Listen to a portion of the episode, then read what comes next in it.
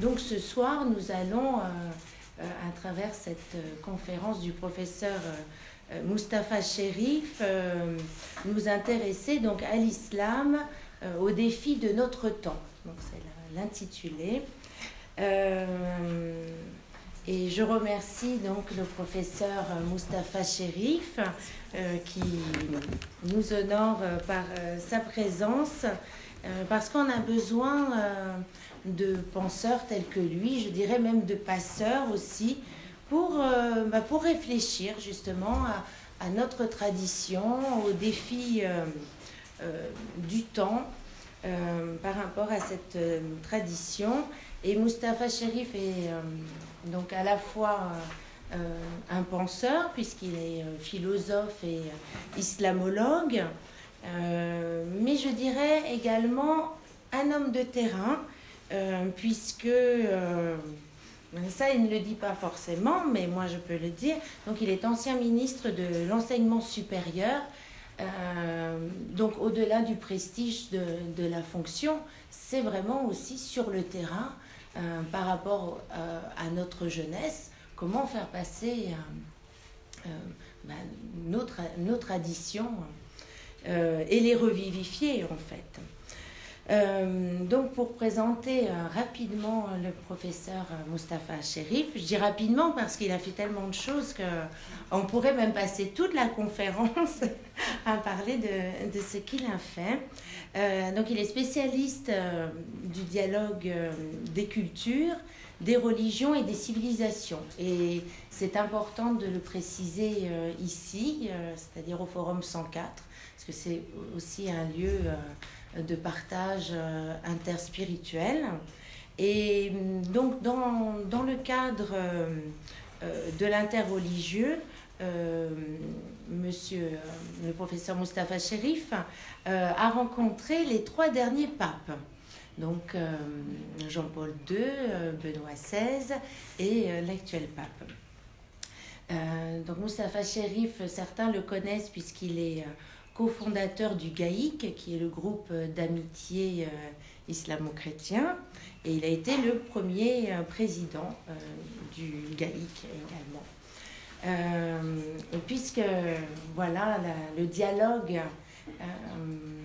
est à la base de son œuvre, il a été, entre guillemets, récompensé par un prix, euh, puisqu'il a été lauréat du prix UNESCO du dialogue des cultures. Euh, alors, il est auteur d'une vingtaine d'ouvrages euh, et donc vous pourrez regarder sa bibliographie. Mais euh, le dernier, dernier ouvrage paru euh, aux prestigieuses euh, éditions Odile Jacob est consacré à une grande figure soufie qui est l'émir Abdelkader. Donc cet ouvrage s'appelle L'émir Abdelkader, apôtre de la fraternité. voilà, donc j'ai assez parlé, même si je pourrais dire encore beaucoup de choses sur voilà, le parcours du professeur Mustapha Sherif. Je vais lui laisser la parole parce que vous êtes venu pour lui. Merci beaucoup, madame. Merci beaucoup. Je ne sais pas si je mets tous ces mots euh, à la fois de, considération et d'estime, mais en tout cas, je remercie la Fondation Conscience Soufi d'avoir bien voulu m'inviter à cette euh, conférence ou, j'appellerais plus causerie pour marquer à la fois l'intimité et l'estime réciproque. Et je remercie chacun de vous d'être là, mesdames, mesdemoiselles, messieurs, chers amis, de consacrer votre précieux temps à venir au Forum 104, lieu fraternel, amical et sympathique pour pouvoir essayer d'échanger dans un monde qui nous interpelle. La sagesse musulmane soufie, mais aussi la sagesse universelle, nous dit qu'on ne peut pas ne pas répondre au monde. Le monde nous interroge, nous interpelle, nous parle, On en fait partie, on ne peut pas se dérober. Répondre au monde. C'est ainsi que la révélation est venue, nous dit le Coran, pour nous aider à répondre, à donner notre réponse. Car on ne peut pas tourner le dos à la réalité dans laquelle nous sommes immergés et surtout où nous sommes mis à l'épreuve. Aujourd'hui, nous sommes mis à l'épreuve et chaque génération est mise à l'épreuve de différentes façons avec un fond commun à toutes les générations et tous les siècles et tous les lieux. L'être humain est mis à l'épreuve du vivre. Et c'est, le premier défi. Il y a trois grands défis aujourd'hui, mais qui peuvent être interprétés aussi par toutes les générations à travers le temps. Le premier défi, c'est celui du sens. Quel sens donner à la vie et à la mort? Quel sens donner à notre vie? Qu'est-ce qui fait que ceci est important pour nous, est essentiel, dans le mot essentiel, le mot sens. Qu'est-ce qui est essentiel? Chaque peuple, chaque individu peut, peut dire ceci est essentiel pour moi et d'autres diraient autre chose. Qu'est-ce qui est essentiel? On dit toujours dans le dialogue interreligieux, en civilisation et culture, dialoguons pour nous mettre d'accord sur l'essentiel. Mais chacun peut avoir son essentiel. Alors, est-ce que le message de l'islam donne-t-il une version de cet essentiel qui est large, c'est-à-dire qui rassemble, qui ouvre, qui ne ferme pas? Qu'est-ce qu'un essentiel? C'est d'abord un essentiel ouvert, qui n'est pas fermé. Avant d'aller au contenu lui-même de ce que nous considérons comme essentiel pour un croyant musulman, et encore plus soufi, qui signifie le cœur de l'islam. Il faut que nous prenions conscience que c'est quelque chose qui est ouvert, qui est accueillant, qui est hospitalier, qui tient compte donc du monde dans sa diversité, dans sa complexité, et qui essaye d'apporter la réponse à laquelle nous sommes appelés. C'est un défi essentiel parce qu'aujourd'hui, la plupart des philosophies, voire même des sagesses, parfois, disent qu'il y a perte de sens. On entend souvent cette dimension, désorientation, perte de sens, alors que c'est le plus grand défi. Le deuxième défi, on va les approfondir chacun. Ce n'est qu'une introduction à chacun de ces grands défis, trois grands défis. La question de la raison. La question de la raison, puisque nous sommes dans un temps, un siècle, une époque, où c'est la science, la technoscience, et les jeunes comprennent mieux que nous cette dimension de cet outil fabuleux qu'est la science, que ce soit dans les nouvelles technologies de l'information et de la communication, le numérique, ou dans d'autres domaines qui élèvent la condition humaine, qui permettent à la condition humaine d'être dans des meilleures conditions que ce qu'elle a été. Seulement, si dans le premier point, la question du sens, il peut se transformer en sens fermé, en, un sens qui, rejette les autres.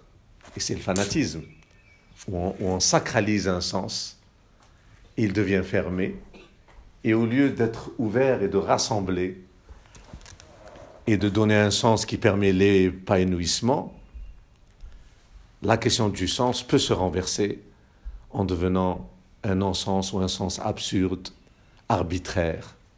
La même chose pour la raison. La raison domine, mais elle peut devenir déraisonnable. Elle peut devenir instrumentale, où les gens instrumentalisent la raison, comme le premier point instrumentalise la religion et la foi. Ça veut dire l'exploiter, l'utiliser à des fins particulières, au lieu de rentrer dans l'intérêt général. La raison aussi peut être instrumentalisée et aboutir à des situations négatives et surtout où elle a le risque, d'être en contradiction avec avec, avec le sens. Une raison froide, une raison qui déshumanise ou, marche, ou crée une marchandisation de l'existence. Nous y sommes aujourd'hui dans ces défis du consumérisme, du matérialisme, la raison puissante et dominante, mais qui peut se renverser au lieu d'être éclairante, au lieu d'être une délivrance, au lieu d'aller vers l'épanouissement pour rester raisonnable, rationnel, elle peut se transformer en dérive. Troisième dimension de l'existence, troisième grand défi, après celui de donner du sens, après celui de la raison, c'est celui de la justice. Les sociétés considèrent qu'elles ne sont pas les citoyens de la plupart des sociétés du monde qui manquent de justice. La justice dans toutes ses dimensions, justice sociale, justice politique, justice du rapport à l'autre, dans l'altérité, dans le droit à la différence. Donc trois grands défis qui sont universels de tous les temps, mais ils se posent aujourd'hui avec acuité, avec difficulté. La question du sens.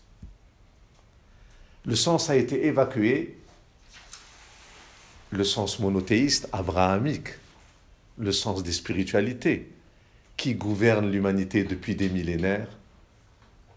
Il a été remis en cause depuis quelques siècles, trois, quatre, cinq siècles, au nom de la liberté que je suis libre, que c'est la liberté que je suis appelée, le libre arbitre, que je suis libre, libre de faire ce que je veux, sans tenir compte du sens. Et on a opposé la liberté, jusqu'à aujourd'hui encore, plus que jamais, les, droits humains et les droits de l'homme, où on est arrivé à cette euh, dimension problématique où il est interdit d'interdire. Où il n'y a pas de limite, où chacun a le droit de vivre selon ses propres penchants, désirs, besoins, aspirations, sans tenir compte du sens.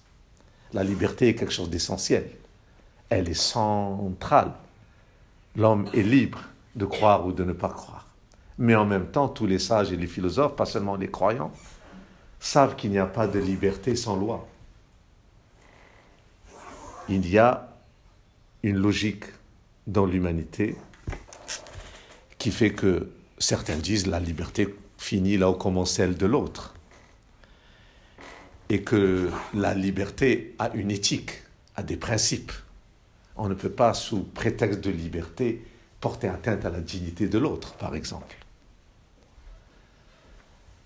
On ne peut pas vivre sans se donner une direction, une orientation, donner du sens à la condition humaine. Alors quel est ce sens que donne l'islam au monde et à l'existence humaine? Ce message n'est pas bien audible. On ne sait pas bien communiquer, surtout avec les jeunes. Ils sont plus en connexion avec la question de la liberté qu'avec la question de la limite. Alors comment donner à penser Comment donner à penser, à, réfléchir que la liberté c'est important, c'est essentiel, c'est fondamental, mais qu'en même temps il faut du sens. On ne peut pas faire n'importe quoi et n'importe comment. Et, beaucoup de philosophes disent n'importe qui ne peut pas dire n'importe quoi, il ne peut pas faire n'importe comment. Il y a des règles, il y a des codes dans les sociétés, spécialement dans les civilisations. On ne peut pas, sous prétexte de liberté, faire du mal à autrui ou se faire du mal à soi-même ou gérer sa vie de manière anarchique et de n'importe quelle manière. C'est le défi aujourd'hui. Et le défi est de marier, conjuguer le sens et la liberté. Les jeunes ont, raison de vouloir être autonomes, libres, de ne pas dépendre d'une tradition, d'une église, d'une structure, d'un parti, d'une idéologie. Ils veulent vivre librement se faire leur propre idée, leur propre sentiment du monde. L'intention est légitime, louable. Mais en même temps, à travers les millénaires et à travers l'histoire, nous savons bien qu'il faut des repères, qu'il faut des valeurs pour pouvoir justement articuler, marier, conjuguer liberté et sens, liberté et valeur sacrée, donner donc un équilibre entre ces deux dimensions-là. D'où que le Coran, dans son verset 143 de la plus grande sourate qui fait 286, c'est pas par hasard que je cite les chiffres, 143 c'est la moitié de 286. Le milieu de la grande sourate al-Baqarah, 143 nous dit vous êtes la communauté médiane, Ummatul Wasat. Là où c'est le milieu, la plus grande sourate du Coran qui est censée résumer tout le Coran, le milieu et le cœur, c'est Ummat al-Wasat. Al-Wasat qui nous appelle déjà donc à marier, à conjuguer, à articuler le sens sacré de la vie et la liberté. Premier, première exigence pour essayer de donner du sens. Parce que ceux qui essayent seulement de mettre l'accent sur le sens, il peut devenir un trop-plein trop de sacré, trop de sens, alors que les gens ont besoin d'espaces ouverts, libres, de cases vides où ils s'affirment et s'épanouissent. Mettre l'accent sur la liberté, c'est un élément essentiel, mais c'est insuffisant, car l'être humain est doté du libre, arbitre pour se donner du sens et donner une réponse à son existence. Alors, Ummat al-Wasad, juste milieu juste milieu pour les trois dimensions, pour les trois défis, pour la question du sens, pour la question de la raison. J'aime toujours rapporter cette rencontre extraordinaire entre le philosophe de la raison, Ibn Rushd, Averroès, et le philosophe du sens, Ibn Arabi. Chacun mettant l'accent sur l'une des dimensions plus que l'autre. Ibn Rushd a rencontré donc Ibn Arabi et lui a dit est-ce qu'on peut accéder au bonheur, à la vérité? Par la raison.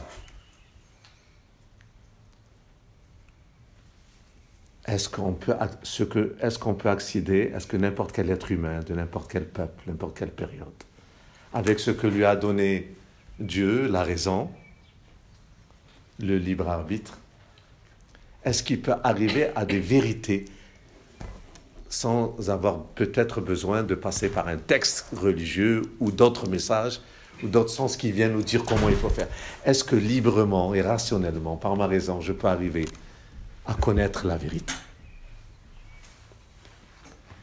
Ibn Arabi l'a regardé dans les yeux parce qu'ils ne se parlaient pas, c'était en télépathie. Ils avaient tellement une puissance de l'esprit.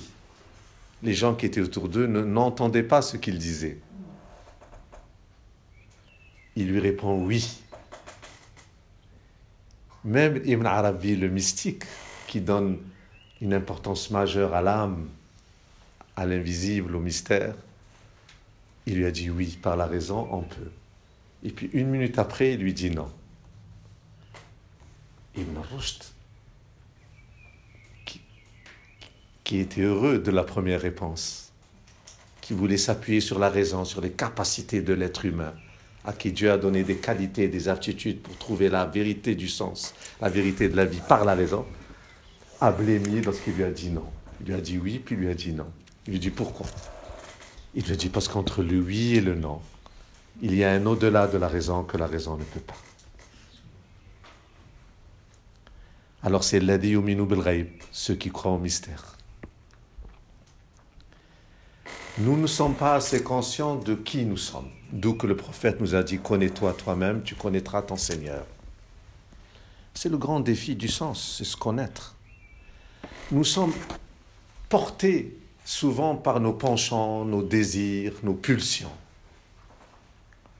Et si on ne sait pas les maîtriser, on perd le sens. Il est légitime de vouloir être heureux, de rechercher le bonheur, de se faire plaisir, comme disait le psychanalyste mais en même temps pas de n'importe quelle manière et pas à n'importe quel prix.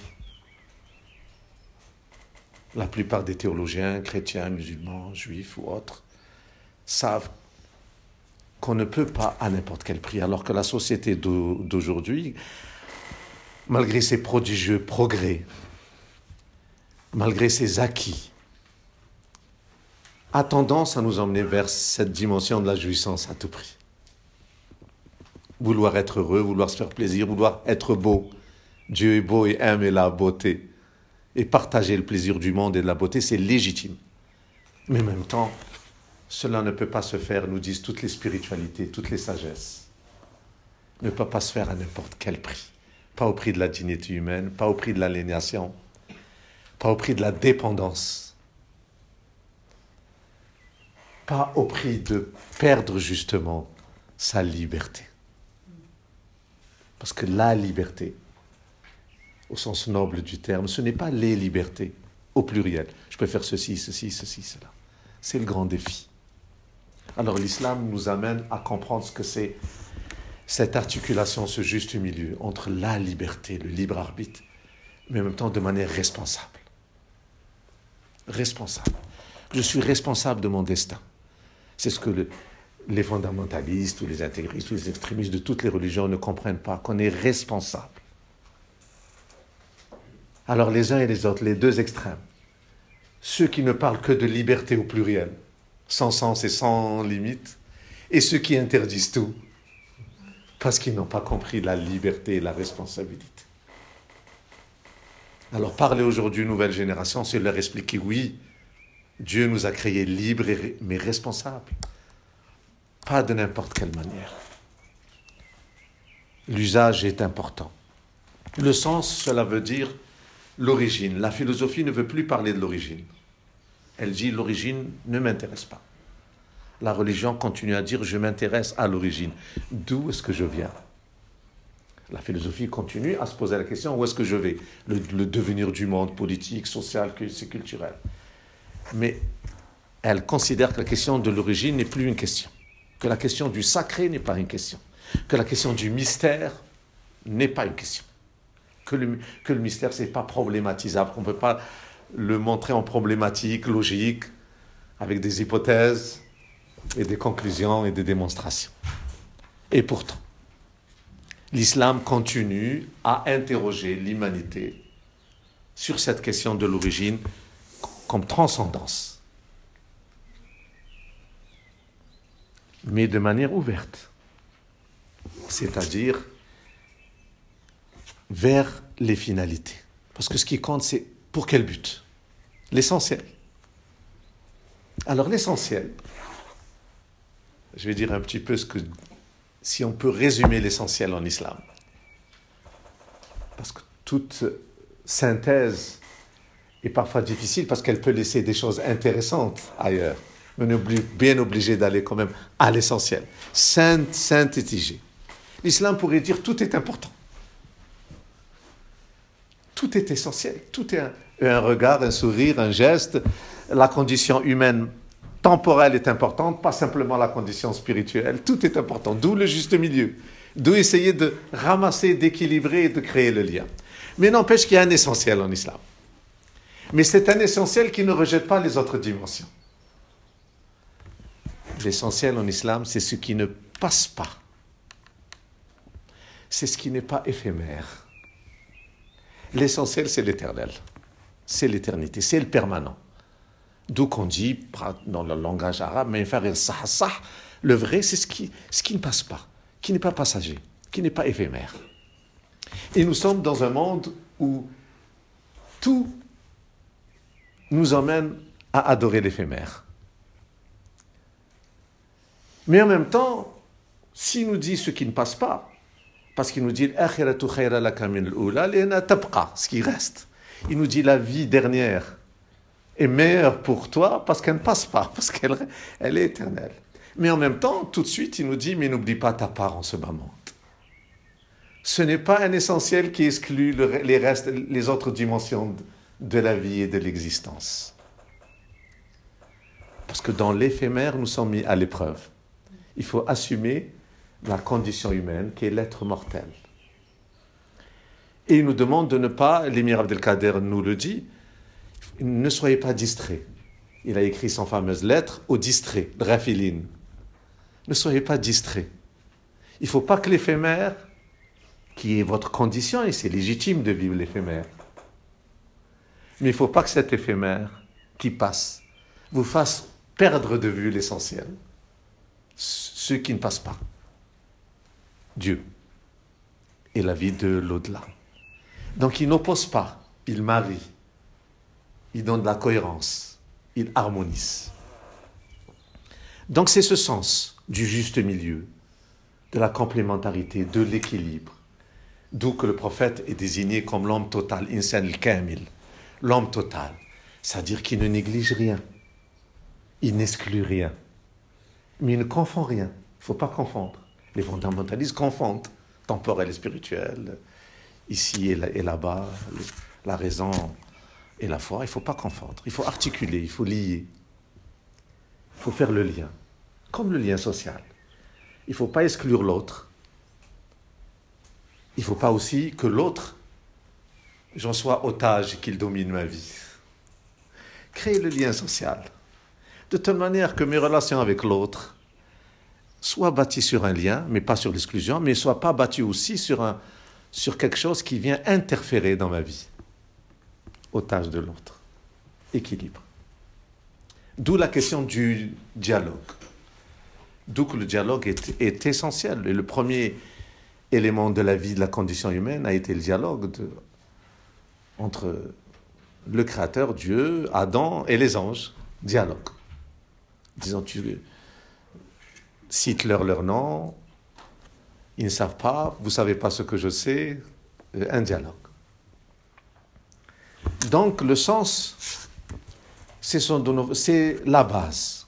D'ailleurs, une civilisation, on, on, accède à la civilisation lorsqu'on répond aux trois conditions du sens, de la raison raisonnable et de la justice.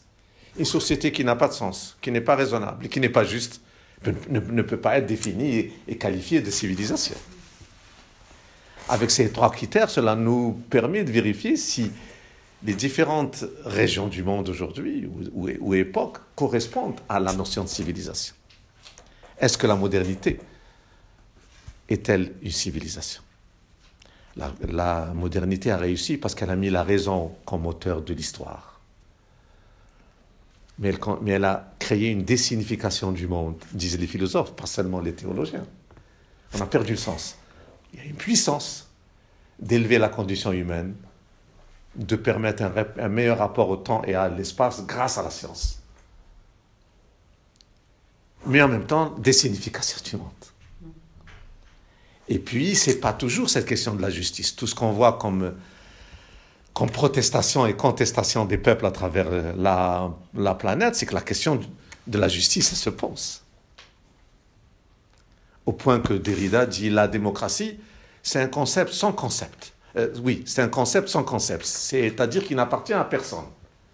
Certains s'imaginent, c'est seulement à tel endroit, à telle région, à telle époque, qu'il y aurait eu de la démocratie. Non, la démocratie est un vœu, est un idéal recherché par tous les peuples. Tous les peuples souhaitent être maîtres de leur destin, décider collectivement et publiquement de ce qui doit advenir, comment organiser la société.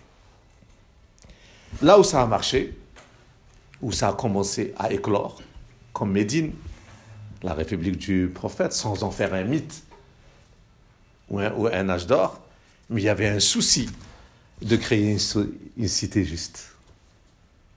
Et que les espérances d'autres peuples, d'autres religions, d'autres cultures, d'autres civilisations, à travers l'histoire qu'on appelle révolution, c'était ce souci de justice. On nous dit aussi que les siècles des Lumières avaient ce souci de mettre la raison au cœur, et pas des mythes et des fictions, et ce qu'ils appelleraient donc euh, des éléments de valeur qui sont irrationnels ou irrationnels. Alors nous sommes devant un grand problème. Parce que la, modernité, à cause de l'histoire des guerres de religion, elle s'est construite d'une certaine manière contre le sens religieux. Alors aujourd'hui, dans un monde moderne où c'est la raison qui est au cœur, et c'est bien que la raison soit au cœur, mais c'est nécessaire, mais pas suffisant. Parler de religion, les religions ont mauvaise réputation. Toutes les religions ont mauvaise réputation. par le passé à cause des abus totalitaires, théocratiques, guerre de religion et violence, et aujourd'hui à cause du fanatisme. Donc comment expliquer aujourd'hui à la jeunesse du monde le sens du monde, le sens de l'existence, tout en se tenant à distance de toutes les dérives, de tous les dévoiements, de, toutes les formes de fermeture qui créent le plus naturellement du monde un rejet, une exclusion. Donc beaucoup de gens quittent la spiritualité et la religion à cause des mauvais croyants. Donc on a une responsabilité. Les, et les croyants, les théologiens ont une responsabilité. Le prophète a dit N'ayez pas peur et ne faites pas peur. Alors que beaucoup de croyants font peur et ils ont peur de la modernité, de la raison et de la liberté. Il ne faut pas avoir peur. La justice, elle est essentielle. Certains se demandent si l'islam est apte à la démocratie. Ce n'est pas possible. Le mot est un des beaux noms de Dieu, justice. Tout ce qu'a essayé de faire le prophète, ses compagnons et à travers l'histoire, c'est le souci du fameux concept que j'aime, du vivre ensemble. Un souci du vivre ensemble. Pas seulement en Andalousie. Pas simplement dans quelques moments rares, non. Mais à travers l'histoire, tout est relatif. Et évidemment, il n'y a pas d'idéal euh, absolu, d'exemple. Mais le vivre ensemble a été une réalité pendant près de mille ans en rive sud de la Méditerranée. Donc, euh, justice, raison et sens. Comment revenir à une raison raisonnable, à de la rationalité qui permette le progrès sur toutes les dimensions, économiques, sociales, etc., artistiques, sans que cette raison devienne une nouvelle idole et qu'on a appelé au XIXe siècle le, scientisme, le positivisme, le rejet de toute idée supra-rationnelle, autre que transcendante. Alors aujourd'hui, on est face à, face à, je le dis souvent, à différents extrêmes. Ceux qui sont dans un sens fermé et ceux qui refusent le sens carrément il n'y a pas de sens. Il y a des philosophes qui disent l'absence de sens, c'est le sens. De quel sens vous parlez? Il n'y a pas de sens. Chacun, dans sa subjectivité, dans ses sentiments, dans sa liberté, vit comme il a envie. Quel sens vous voulez nous imposer? Et puis il y a ceux qui ferment le sens. Il y a un sens vrai, le sacré, euh, création du monde, euh, jugement dernier, tout ça, et toutes les dimensions des valeurs communes à toutes les religions, il interprète de manière fermée, arbitraire, sclérosée. Les jeunes ne veulent pas ni l'un ni l'autre. Ils sont perdus entre ceux qui. le non-sens, absence de sens, et entre ceux qui défigurent le sens. Un grand défi. Alors que le premier mot révélé, vous le savez, dans le Coran, c'est Iqra, c'est-à-dire réfléchis, étudie, lis, proclame, au sens de donne ta réponse.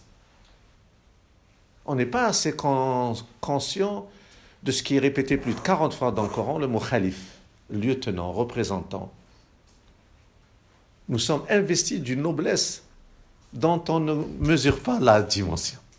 Le mot trône dans le Coran ne signifie pas seulement le trône et de Dieu sa création. On participe au trône. Il y, avait bien un hadith Qudsi, c'est-à-dire euh, une parole sûre et authentique, où c'est Dieu qui parle à travers le prophète, sans être le Coran, qui dit L'univers ne peut pas me contenir, mais le cœur du croyant peut me contenir. Quel privilège L'univers, toute la lumière, lumière des cieux et de la terre. Mais le cœur du croyant peut me contenir. On n'est pas assez conscient de qui nous sommes. Quelle est notre responsabilité? Et comment nous allons rencontrer cet infini, celui à qui rien ne ressemble, après, dans un moment où on est dans la rafla, comme dire l'émir, dans la distraction. Il nous demande d'honorer la vie. Il nous demande de rendre grâce à la vie. Donc, euh, d'étudier, de se faire beau, travailler, rendre, faire honneur à la vie. Rester dans l'espérance, dans l'espoir, dans la, dans la créativité, dans la production. Dans le travail. Il nous demande d'honorer la vie, mais toujours avec un regard qui n'oublie jamais l'essentiel, que ce qui compte, c'est ce qui ne passe pas. Et d'ailleurs, c'est cela que Abraham, le père des religions, a dit à ses contradicteurs. Ils lui ont dit pourquoi, c'est dans le Coran, ils lui ont dit pourquoi ne pas adorer la lune, puis elle disparaît. Pourquoi ne pas adorer le soleil, puis la nuit, elle, elle disparaît. Et il a dit, je n'aime pas ce qui passe. Dans le Coran.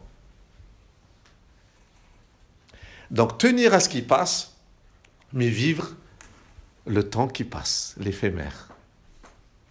En gardant sans cesse le souvenir. D'où prier cinq fois par jour. Pour justement garder l'ancrage avec ce qui passe pas. Et puis, il nous dit, dès que vous priez, allez vers ce qui passe. Allez au marché, allez travailler, allez chanter, allez faire vos œuvres d'art. Vous devez honorer la vie. Donc cette articulation, cet équilibre est comme perdu Mais en même temps, l'islam ne va pas dire à ceux qui veulent entièrement se consacrer au permanent, ça veut dire au divin, il ne va pas leur dire non.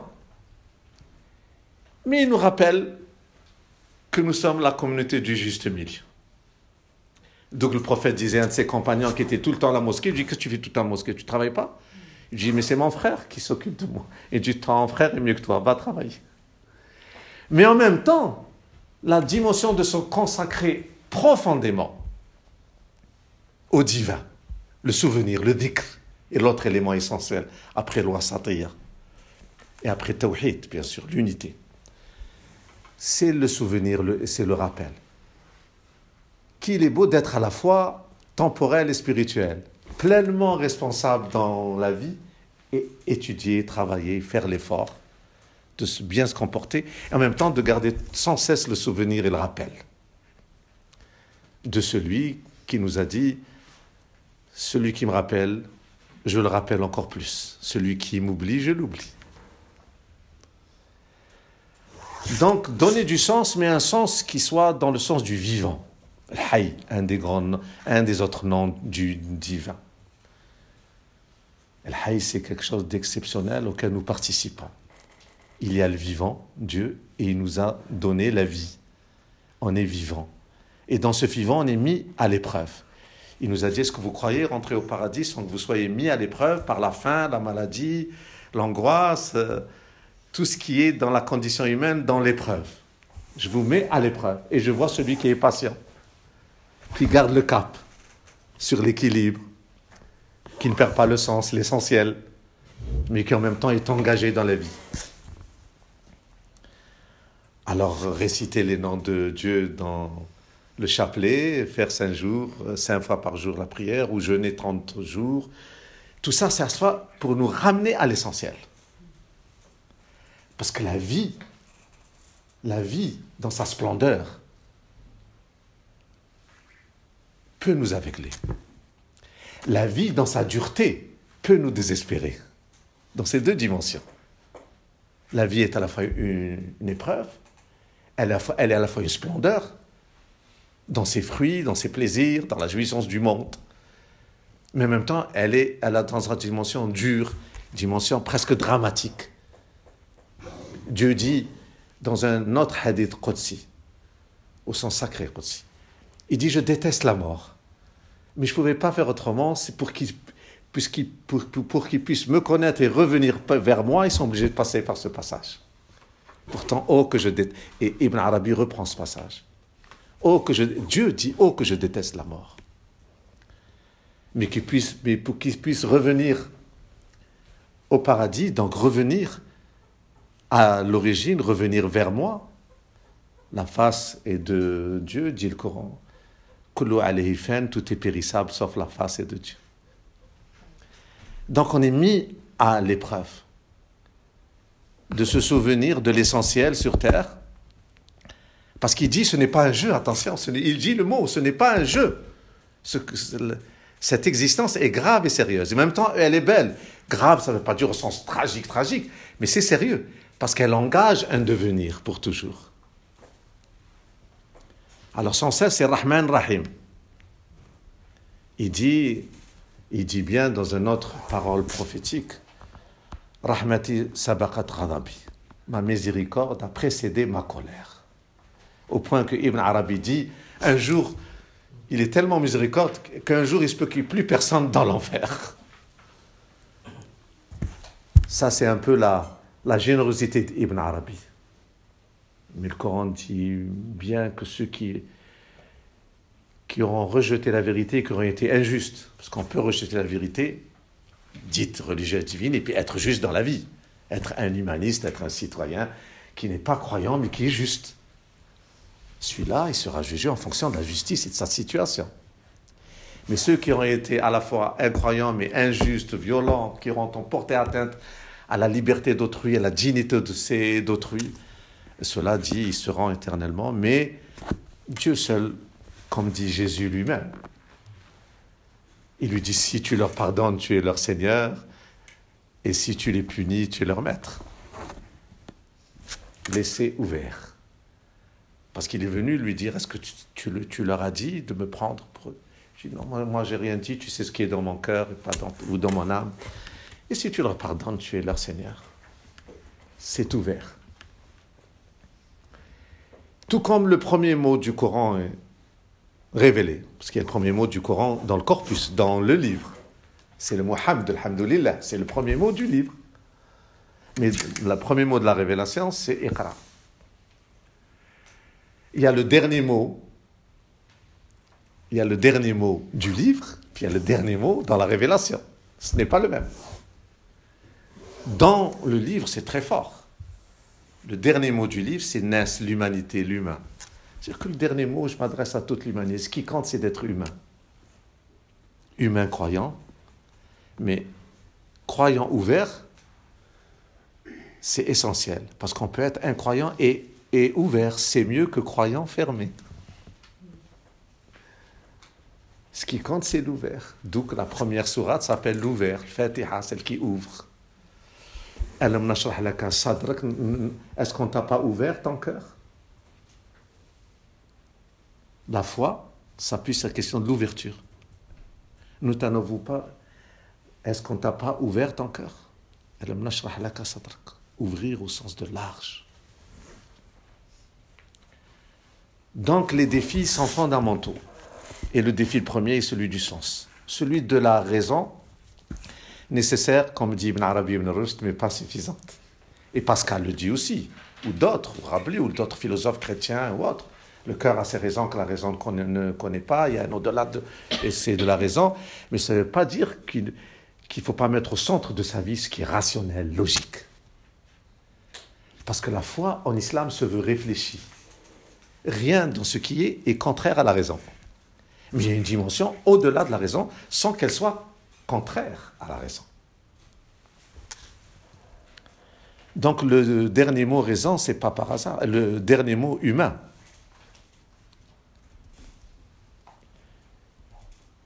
Et le dernier mot révélé selon la tradition, c'est le mot religion. Et qu'est-ce que la religion? Ce n'est pas seulement le culte, ce n'est pas seulement pratiquer et des rites Religio en latin veut dire le lien. Religion en arabe veut dire la dette. Din, il y a deux mots, le din. Din, la dette que l'on a, et din, la religion. C'est la dette que l'on a vis-à-vis de celui qui nous a créés. D'où l'importance donc de la reconnaissance. Toute la question est celle de la mesure. Trop de religion ou trop trop plat crée, crée un rejet. D'où un hadith que rapporte Aïcha, la femme du prophète, dit le prophète dit faites peu, faites peu, mais gardez-le. Ce qui compte, c'est l'intention, niya. On demande de faire beaucoup. Alors ceux qui s'enferment dans le beaucoup, et le Coran dit lui-même, vous voulez imposer aux autres ce que vous ne faites pas vous-même? D'abord.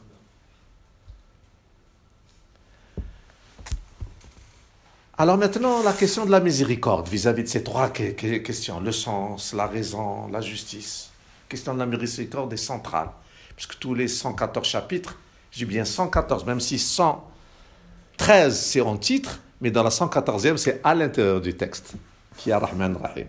Il y a Bismillah Rahman Rahim, au nom du miséricorde miséricordieux, dans tous les chapitres. 113. Une, elle n'est pas au début, mais elle est à l'intérieur du texte. Ça veut dire qu'elle a que la présence. C'est, elle, est là, même si on ne la voit pas. Il est, il est euh, euh, important de comprendre qu'évidemment, il faut être généreux. Il faut pardonner. Le Coran, comme l'Évangile, comme toutes les paroles révélées par Dieu à travers l'histoire de demande à être pardon, à être clément, à être miséricordieux. Mais, mais en même temps, disent la plupart des théologiens de toutes les religions, il est des pardons qui sont des punitions. Et il est des punitions qui sont une miséricorde. Je peux pardonner quelqu'un pour le laisser dans son erreur. Je peux punir quelqu'un pour l'aider à être vrai. Donc la vie, ce n'est pas simplement une sorte de naïveté, la conduite dans la vie. La même chose pour la violence et la contre-violence. Évidemment que la violence est contraire à tous les principes spirituels et religieux. Mais il ne faut pas favoriser le rapport du loup et de l'agneau. Il ne faut pas avoir des attitudes qui font que ça dégénère encore plus, d'où la question de la légitime défense. Comme dernier recours, en respectant la dignité de l'autre, le droit humanitaire. Donc il ne s'agit pas simplement de ce qui a euh, la foi ou la religion, de, de s'inscrire dans un idéal inapplicable. Mais il s'agit d'aller au-delà de ce qu'on est capable. Au-delà. L'homme dépasse infiniment l'homme est une parole de mystiques chrétiens et musulmans. L'homme, on est plus que ce qu'on croit. Puisqu'on a une part du divin. Et qu'on sera jugé sur cela. Akra Kitabak dit le Coran, à la fin, je lis ton livre, tout est inscrit. Alors, euh, le Coran dit quelque part quelque chose d'essentiel aussi. Normalement, il n'y a pas besoin de la révélation et d'un livre et, et d'imam ou de prêtre pour venir nous répéter, nous dire qu'est-ce qu'il faut faire. Il y a une fitra, une unité, ce qui est inné c'est en nous. Alors certains sont sensibles par la grâce de Dieu, parce qu'il guide à sa lumière qui il veut. Il dit Dieu guide à sa lumière qui il veut. Mais en même temps, on est responsable. On est responsable de notre devenir et de notre responsabilité. Alors, qui nous sommes, c'est inépuisable. Mais il nous dit, vous êtes lieutenant, représentant, représentant du divin, représentant déjà d'une puissance ou de quelque chose de fort, nous responsabilise et est un, est un poids. Mais, représentant de l'infini, de l'absolu, de celui à qui rien ne ressemble. Quelle responsabilité il nous oblige à, à réfléchir. D'où que le prophète disait, ne prenez jamais une décision sans réfléchir. Et pour nous montrer que c'est inné, le Coran vient nous assurer, c'est un plus. C'est sa rahma qui est venue pour qu'on ne dise pas Ah, je ne savais pas, j'étais perdu, j'étais distrait, désolé, laisse-moi revenir et on recommence. C'est le Coran qui parle ainsi pour ceux qui étaient distraits. Il est venu pour le dernier appel, le dernier avertissement, la dernière, pour relever les défis, trouver l'équilibre. L'équilibre, loi le juste milieu être pleinement dans un souvenir et rappel l'adoration de Dieu, mais être pleinement aussi dans sa responsabilité de vivre de manière raisonnable et tranquille. Alors, il nous dit le prophète euh, sur la fitra, donc euh, un élément essentiel, où c'est en vérité une lumière intérieure, puisque nous dit, je vous disais tout à l'heure, l'univers peut pas me contenir, mais le, cœur du croyant peut me contenir. Donc on ne peut pas dire, par exemple, ceux qui n'ont jamais lu ou reçu une révélation, comment seront-ils jugés? C'est en nous qu'on a déjà l'avertissement, l'énonciation, le souvenir, les repères, les valeurs sont déjà en nous. Il faut y prêter attention. Alors d'où que énormément de concepts et de notions dans, le Coran appellent à réfléchir. Il nous dit que la foi en islam, une foi réfléchie. Il faut faire attention. Ne prenez pas décision sans réfléchir. Ah oui, voilà pour la fitra. Je perdais mon fil et je l'ai retrouvé.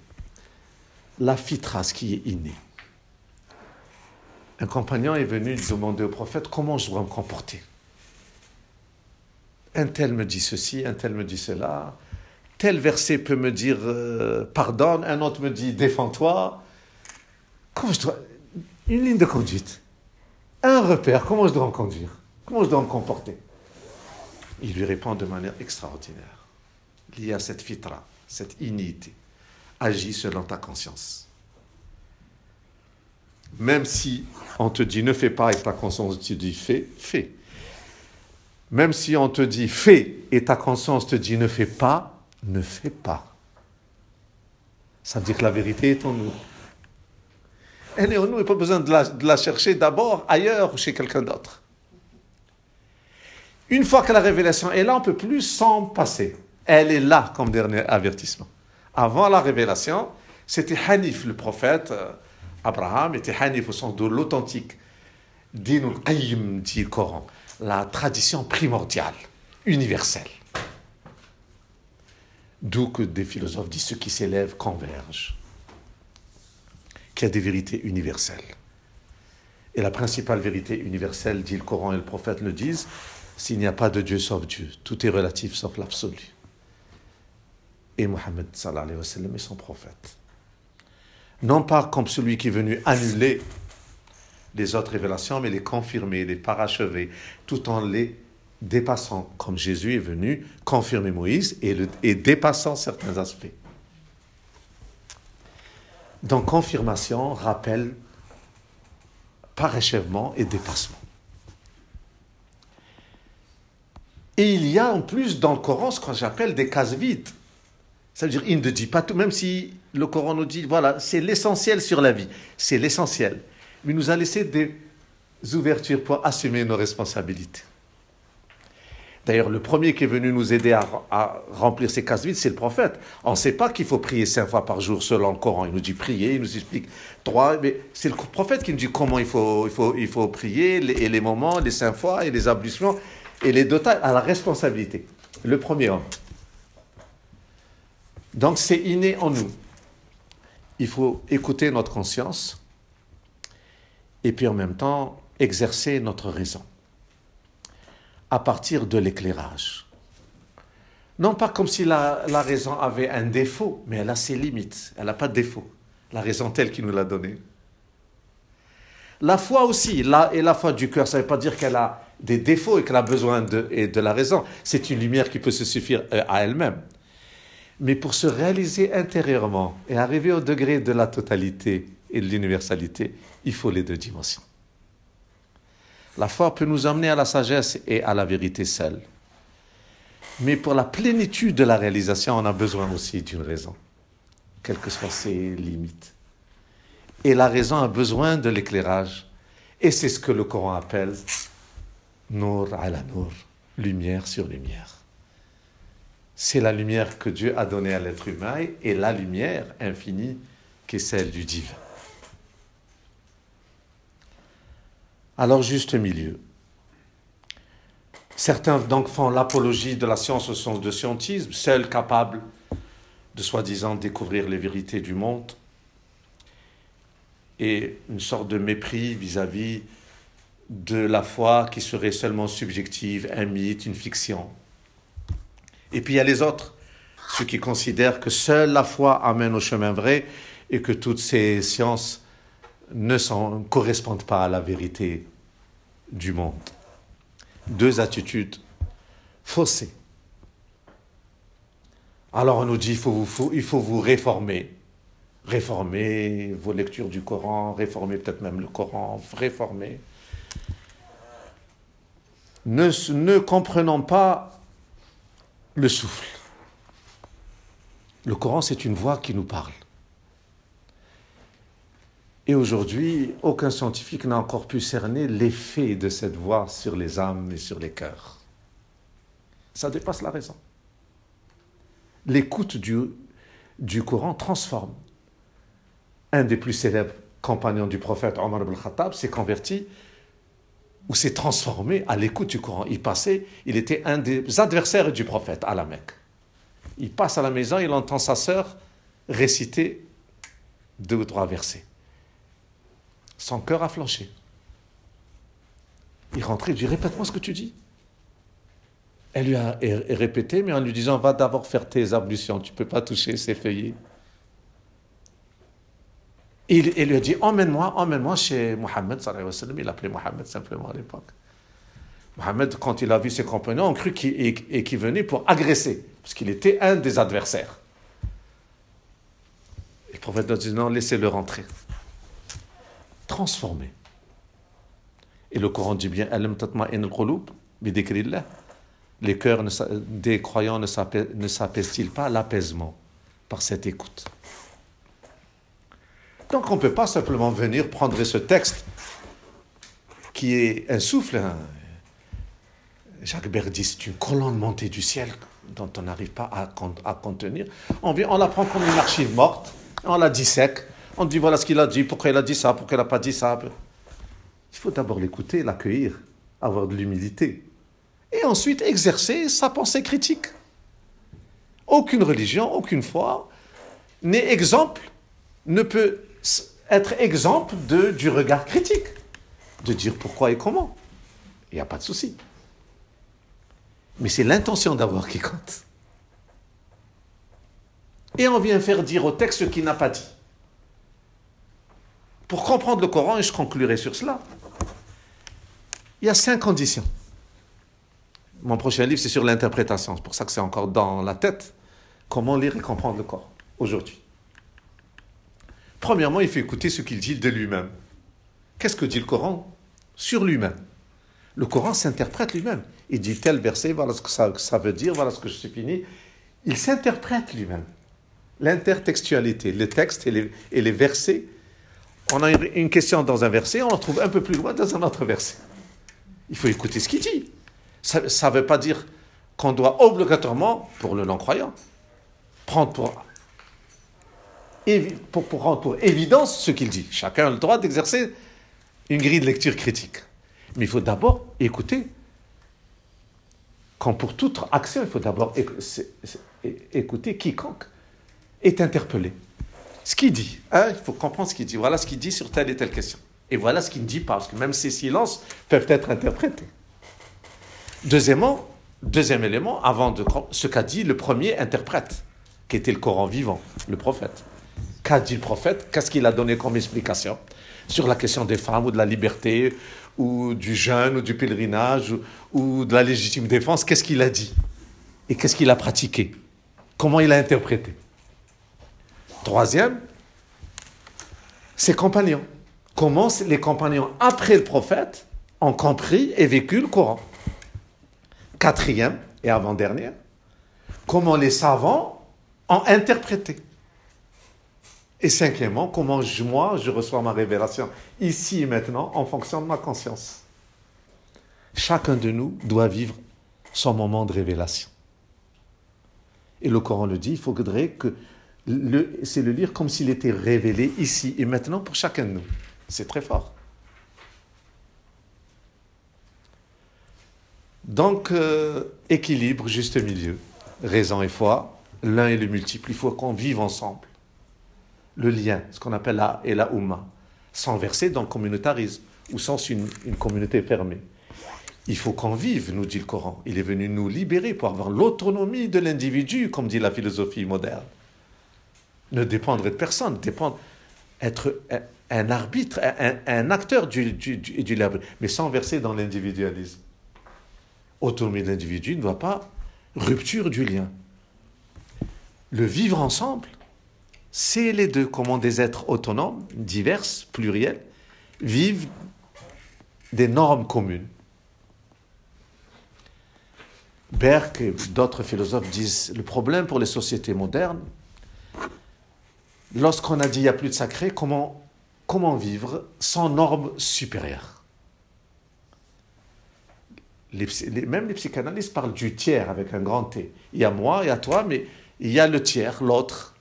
Comment faire pour vivre sans qu'il y ait une norme commune qui nous aide à mettre fin aux différents. Voilà la norme commune. Le monde musulman continue à dire la norme commune, c'est le Coran et la Sunna. Mais c'est aussi ma conscience. Donc, comment vivre ensemble sans limiter la liberté? Comment vivre le divin sans tourner le dos au monde Donner sa réponse au monde, je disais au début. Je vous remercie.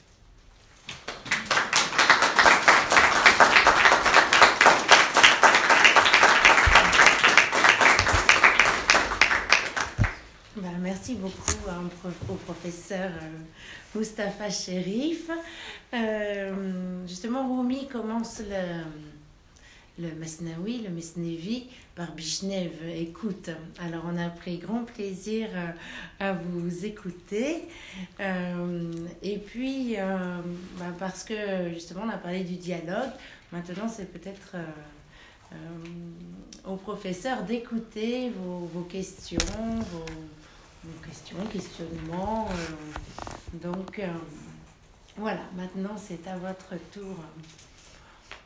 N'hésitez pas. De parler.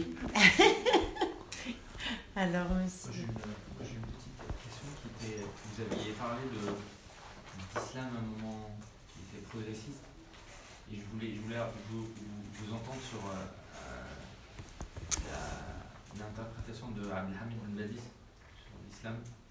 Euh, si on le compare au, à l'islam soufi, est-ce qu'il est différent? Et resituer finalement les, pour, vous les trois essentiels. Euh, est-ce qu'ils sont différents selon sa vision ou pas du tout? Très bien. On va euh, collecter les questions et répondre. Merci beaucoup de la question.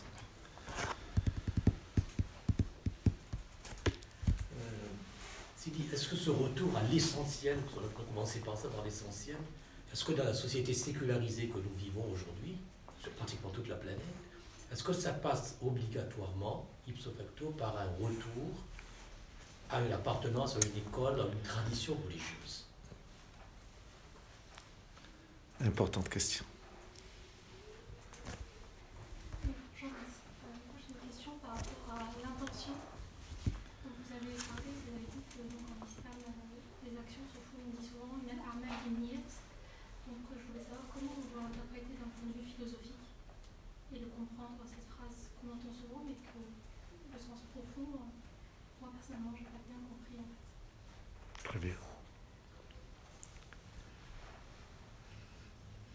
Allez-y.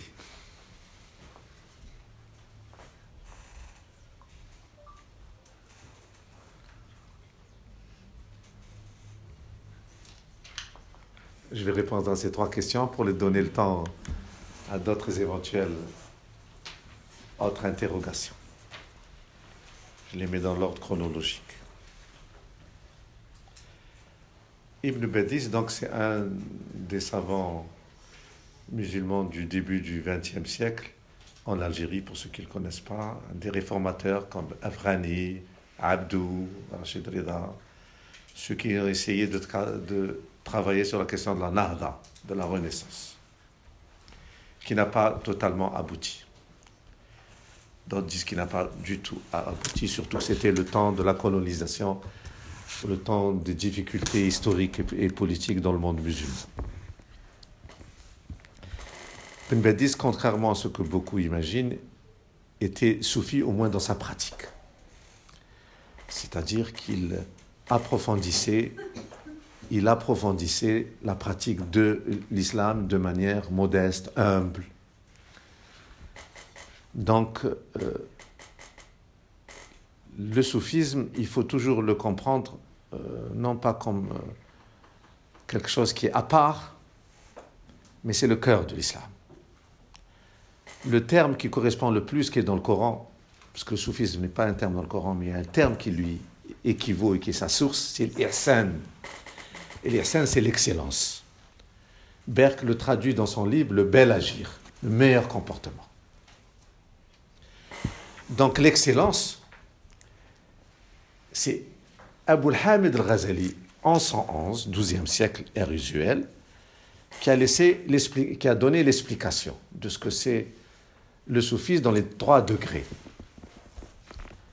Il a dit l'islam, c'est trois degrés principalement. Un, c'est l'islam, celui qui professe le témoignage, la profession de foi, shahada, qu'il n'y a pas de Dieu sauf Dieu et Mohamed et son prophète. Il devient musulman. C'est le premier degré. C'est le témoignage, l'attestation, la profession de foi. Le deuxième degré, c'est l'iman. Ceux qui pratiquent les saints piliers, jeûner, prier, faire le pèlerinage, les cinq piliers principaux qui pratiquent, pas simplement qui sont dans la profession de foi. C'est le deuxième degré plus haut, et l'iman. Et puis il y a l'ihsan, celui qui approfondit. Et c'est la foi qui veut se réaliser intérieurement pour que l'âme, dit le Coran, ne vienne pas dire un jour, il y a nefs l'âme qui vient faire des reproches après, après la vie. Elle lui dit, tu, tu n'as pas approfondi, tu n'as pas pratiqué, tu, n'as, tu as oublié, tu étais distrait. L'ouema, elle fera les reproches à l'être qui lui, à qui elle, euh, elle appartient. Alors il y a ceux qui ont peur de toute forme de reproche et qui veulent approfondir la, la foi vers le bel agir, vers le comportement. et c'est Donc, cela aboutit lorsqu'il y a ces trois dimensions réunies, lorsqu'on a donné du sens à sa vie, lorsqu'on a été raisonnable et lorsqu'on a été juste. Les trois dimensions pour être à la fois bon musulman, mais aussi civilisé. Parce qu'on peut être, donner du sens à sa vie, être raisonnable et faire du bien sans être musulman. Et ça rejoint un petit peu la deuxième question. Est-ce que pour être attaché à l'essentiel, faut-il être dans une religion spécialement? La plupart des gens répondent non, d'où qu'ils remplacent le mot religion par spiritualité. Bouddhisme, spiritualité, sagesse, hindouisme, toutes sortes de sagesse ou de cultures religieuses. Parce que la raison moderne, la philosophie, ne donne le nom religion au sens strict qu'aux religions monothéistes. Les autres ça serait des cultures religieuses ou des sagesses religieuses. Donc on peut, euh, Guénon, René Guénon, Abdelwahad Yahya, qui a beaucoup travaillé sur cette question, du rapport entre les différentes religions, entre les différentes sagesses, a dit toutes sont liées à la tradition primordiale. Et qu'il faut exclure aucune sagesse. Maintenant, Dieu à travers le Coran, a montré quelle est la voie, sirat al-mustaqim, la voie droite, parce qu'on peut aller par des voies différentes, mais la voie droite qui n'exclut pas les autres voies différentes, mais elle se veut la voie droite, mustaqima, et celle qu'il apprécie et qu'il veut. Voilà comment il veut être adoré. Parce que le fanatisme, c'est même prendre Dieu pour une idole. Dieu ne veut pas être idolâtré. Il ne veut pas être pris comme un objet qui est posé et que l'on idolâtre. Dieu, c'est l'infini à celui qui à qui rien ne ressemble. Et qui, en même temps, nous dit l'Émir Abdelkader, comme les autres sages, Ibn Arabi ou, ou, Rumi que vous avez cité, Nathani, ils nous disent si tu crois que tout est Dieu, tout ce que tu vois est signe de Dieu, c'est vrai. Et si tu crois que rien n'est Dieu, parce que rien ne ressemble, c'est vrai aussi. Dieu, c'est la lumière des cieux et de la terre. Nous sommes ses signes, et le Coran nous dit, les signes sont en vous et dans le monde, les signes du divin. Et puis en même temps, c'est Dieu et ce n'est pas Dieu, parce que Dieu, rien ne lui ressemble. Ce n'est que des signes. Donc ceux qui s'attachent à des signes divins s'attachent à la tradition primordiale et garde au moins le recul vis-à-vis d'un monde qui a coupé la question du sens, qui s'est coupé de la question du sens.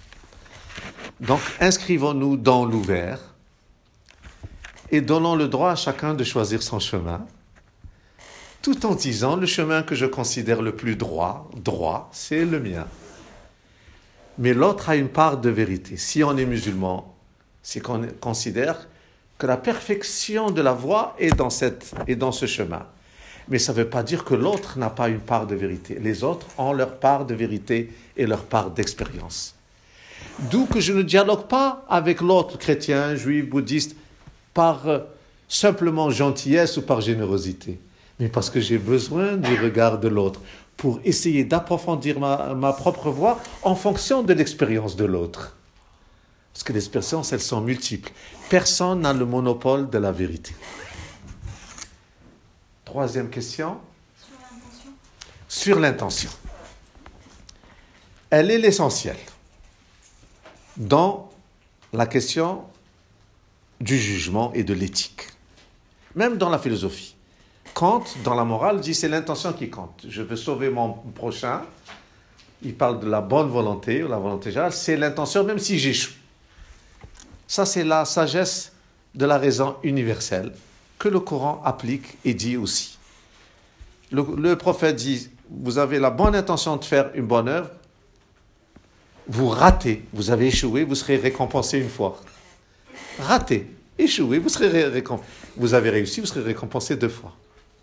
L'intention est essentielle et c'est le Coran qui, qui, qui, qui le dit. Et les actes sont jugés en fonction de leur intention.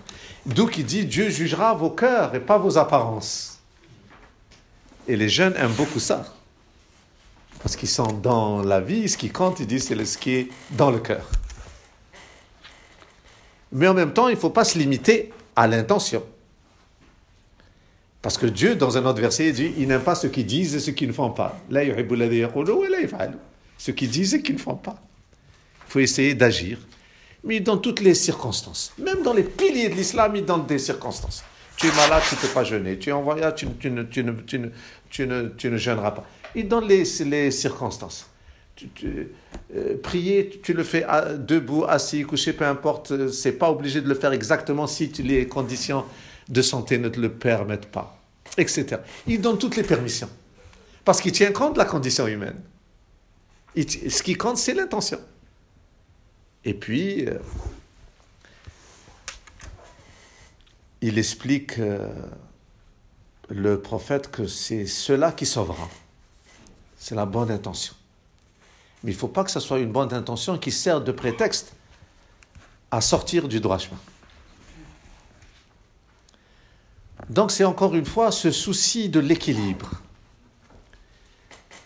L'excès en tout est un défaut, dit le Coran lui-même. Ne soyez pas rigoriste. Vous en ajoutez. Pourquoi vous, vous rajoutez Ce qui compte, c'est la bonne intention, c'est un sourire, c'est cette dimension de la tolérance, du tasammuh. Et tolérance, ce n'est pas seulement tolérer l'autre, mais reconnaître qu'il est indispensable à ma vie. Donc, euh, nous sommes aujourd'hui face à plusieurs défis. Le défi du sens, c'est qui nous sommes et à quoi sert la vie et où est-ce que nous allons et où est-ce que nous sommes venus. La raison, c'est comment utiliser la raison comme moteur de l'histoire pour que mes actes soient logiques, réfléchis, correspondent à un intérêt général. Et la justice, c'est les questions politiques du vivre ensemble, de la cité juste, du droit, de la démocratie, de l'état de droit. C'est des questions infinies. C'est des grands défis. L'islam esquisse, donne des esquisses. Il n'apporte pas de réponse toute faite. Il donne le souffle qui nous permet de bien nous orienter, de bien nous inspirer il donne un horizon dans lequel nous devons nous retrouver. Mais c'est à nous d'assumer nos responsabilités. D'autres questions? Oui. Oui, et, et ensuite vous. Dieu nous a créés à son image. Et en même temps, il a créé aussi en nous le mal et le bien. Il me semble tout à fait. Euh ange, démon. Voilà, il y a deux en nous. Et pour arriver à garder la certitude, le, ce, exemple du prophète, le prophète, on, on a lavé son cœur, en fait les anges, laver son cœur pour qu'il soit pur, pour qu'il soit vraiment. Alors l'être humain qui est fait de. Comment. euh, Alors- Les soufis, et ils ont raison, parce qu'ils sont les élèves du grand maître, qui est le prophète lui-même. Le premier grand maître euh, de tous les maîtres spirituels, c'est le prophète. Il dit que les soufis reprennent, il faut polir son cœur. Dieu ne veut pas que quelque chose d'autre que lui soit dans le cœur du croyant. Comment polir son, son cœur? C'est par le rappel, par, le dhikr. Se rappeler tout le temps, c'est de lui, pour qu'aucune autre mauvaise pensée ne soit dans notre cœur. Il nous a mis à, à l'épreuve ce que la psychologie parle des pulsions négatives et pulsions positives. Alors, le Coran nous aide, l'islam nous, aide à essayer de maîtriser, parce que ça ne va pas de soi. C'est pas donné d'avance d'être quelqu'un de bon ou d'être quelqu'un d'heureux. Ce pas il y, a un- effort à faire. D'où que le mot effort est essentiel et dans le Coran. L'effort de se maîtriser, de ne pas se bloquer. Il ne s'agit pas de se refouler, de se bloquer, de s'empêcher de vivre et d'honorer la vie. Il s'agit de se maîtriser, de trouver l'équilibre. De ne, pas se laisser aller aux tentations, aux pulsions, notamment aujourd'hui dans une société marchande qui ne vise que la jouissance à tout prix. Alors, il ne s'agit pas donc de se priver de tout, mais il nous donne le chemin pour que la conduite soit une conduite raisonnable. Pas simplement pieuse, religieuse, raisonnable. Pour qu'on ne tombe pas dans un certain nombre de travers et de la vie euh, euh, elle-même. Et le plus grand travers de la vie elle-même, le Coran le dit, c'est le suicide. Pour rester justement vivant et honorer la vie, il faut sans cesse souvenir, puisque c'est sacré et la vie, et la refuser, c'est l'acte le plus, un des actes les plus rép- réprouvés. Donc, il faut arriver dans les pulsions négatives, la plus grande des pulsions négatives, c'est ou de se donner la mort, ou de porter la mort à autrui. Il dit, c'est comme si on a tué toute l'humanité si on a tué quel- quel- quelqu'un. Donc, c'est la sacralité de la vie. Il faut savoir que cette vie, elle est sacrée et que nous, et que nous l'avons en dépôt, amena. Et le Coran le dit, il a d'abord proposé Dieu aux montagnes. Il a créé les planètes et les montagnes. Il leur a dit, vous allez m'adorer librement. Il a dit, ils ont refusé parce qu'ils sont raisonnables. Mais l'homme a pris un risque incroyable. Il le dit, il a pris un risque. Il, dit presque qu'on est, qu'on, qu'on est déraisonnable. Parce que, et on ne peut pas dire je ne savais pas, parce qu'on a promis dans la prééternité, dit le Coran, le mithaq, le pacte, on a dit qu'on se souviendra et qu'on l'adorera. Mais une fois sur terre, l'oubli. Parce que la dimension, la dimension terrestre, la dimension biologique, la dimension des pulsions négatives peut l'emporter si on ne pratique pas le rappel, l'oubli, mais de manière justement ouverte et pas rigoureuse. Ce qui compte, c'est cette dimension donc de répétition, de discipline, mais qui soit dans l'ouvert, dans l'intériorité. L'islam, c'est dans le cœur, ce n'est pas dans les apparences.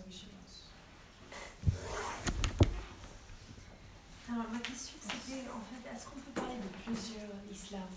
Euh, Parce que vous, voilà, vous parlez de- du Coran, vous vous basez sur le Coran pour donner beaucoup de, de messages qui sont très beaux. Mais il y en a aussi qui se basent sur le Coran, sur plusieurs versets, sur sur des interprétations, pour donner des messages qui ne sont pas forcément les mêmes. Euh, vous parlez d'ouverture, dans conscience, dans l'intention, alors que on voit d'autres types d'islam qui se basent sur autre chose, sur le fondamentalisme, sur la fermeture. Il y a des versets, par exemple, que je ne comprends pas trop, euh, qui jugent les, chrétiens et les juifs, euh, qui, créent plus de séparation, en fait. Et ça, on le voit dans, pas mal de, pratiques. euh, Oui. euh, du coup, est-ce qu'il y a un seul islam ou plusieurs? Est-ce qu'il y a une seule interprétation du Coran ou plusieurs? Où se retrouver par rapport à tout ça? On peut s'attacher à une partie du verset, enfin un verset, l'autre qui suit est complètement contradictoire. Parfois, on se perd. Bonne question. Elle permettra de faire une bonne conclusion. La réponse est facile, contrairement à la difficulté qui semble se présenter à nous. Il y a de multiples musulmans. Les musulmans sont pluriels. Il y a plusieurs musulmans. Mais il y a un seul islam. Comment peut-on définir cette équation? D'abord, il a qu'un siècle d'histoire, l'islam. Il faut voir la ligne dominante. Quelle a été la ligne dominante de l'islam pendant 15 siècles Ce n'est pas l'intégrisme. Tous les historiens, même les non-musulmans et les plus critiques, ils le reconnaissent. Il y a une ligne dominante, une ligne directrice, à travers la pratique d'abord. Pendant 15 siècles, d'où que je dis, il ne faut pas, à cause des 15 dernières années, oublier les 15 siècles. La ligne dominante de l'histoire des peuples et des sociétés musulmanes a été celle du vivre ensemble. Les juifs se, sauvaient de l'Inquisition pour aller se réfugier en terre d'islam, etc. Donc, quels que soient les moments de crispation qu'il peut y avoir et de contradiction dans telle ou telle société musulmane à telle ou telle époque, les historiens reconnaissent que globalement, ça a été plutôt celle du vivre ensemble, de la tolérance et, de l'ouverture, tout en sachant qu'il y aura toujours un écart, un écart entre théorie et pratique.